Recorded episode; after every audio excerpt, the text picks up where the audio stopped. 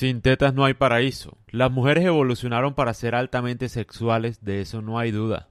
Su cuerpo está diseñado para el placer, pero ¿por qué los senos generan tanta influencia sobre un hombre? Si bien las glándulas mamarias en los senos existen para alimentar bebés, el tejido graso que da la forma del seno no tiene nada que ver. ¿Por qué una mujer tiene los senos grandes, básicamente? Evidentemente es costoso para ella fisiológicamente hablando, tensión en la espalda, pérdida de equilibrio, dificultad para correr. Si los senos grandes no están diseñados para alimentar bebés exclusivamente, ¿por qué evolucionaron así? Algunas teorías dicen que los senos sirven para llamar la atención de hombres indicando fertilidad al tener grandes cantidades de grasa para soportar el embarazo y la lactancia. Hay otras teorías como la del eco genital, que dice que las mujeres desarrollaron grasa en sus senos para excitar a los homínidos cuando comenzaron a caminar erguidos.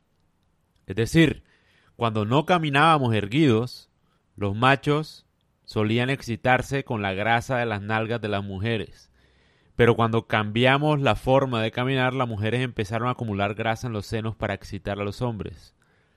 A medida que la fertilidad de una mujer se desvanece con la edad, también lo hacen sus senos lo que respalda aún más la teoría de que los senos indican fertilidad. Las mujeres no son las únicas que tienen los senos como un indicador de fertilidad. Las primates geladas también han evolucionado de la misma manera. Ahora ya sabemos por qué los senos han destruido imperios, familias y ciudades. Es como un mecanismo que indica fertilidad y que está diseñado para atraer a los hombres y lo que más me llama la atención es la teoría que dice que, digamos, los senos se volvieron grandes de alguna forma o empezaron a acumular grasa en los senos cuando cambiamos de caminar. Porque anteriormente, pues, como andábamos como, como chimpancés, como primates, obviamente toda la grasa se iba a las nalgas de las mujeres y de esa forma se excitaban. Pero cuando empezaron o empezamos a caminar derecho, erguido, claro, ya esa grasa de las nalgas no era tan grande o no se notaba tanto y empezaron a acumular en el pecho.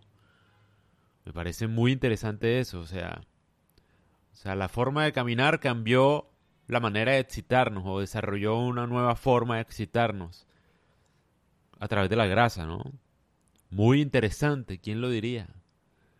Muy, muy interesante. Y por eso, obviamente, creo que la cirugía plástica más común en el mundo es la de los senos, ¿no? Que yo no estoy de acuerdo con eso porque obviamente imagínate meterte una vaina de plástico ahí, una silicona ahí. No debe ser muy saludable que digamos. Así que voy a investigar a ver si hay alguna forma como para las mujeres de senos pequeños que quieran aumentar, de hacerlo de manera natural. Debe haber alguna manera. Sin duda que sí. Y bueno, muy interesante este podcast, la verdad.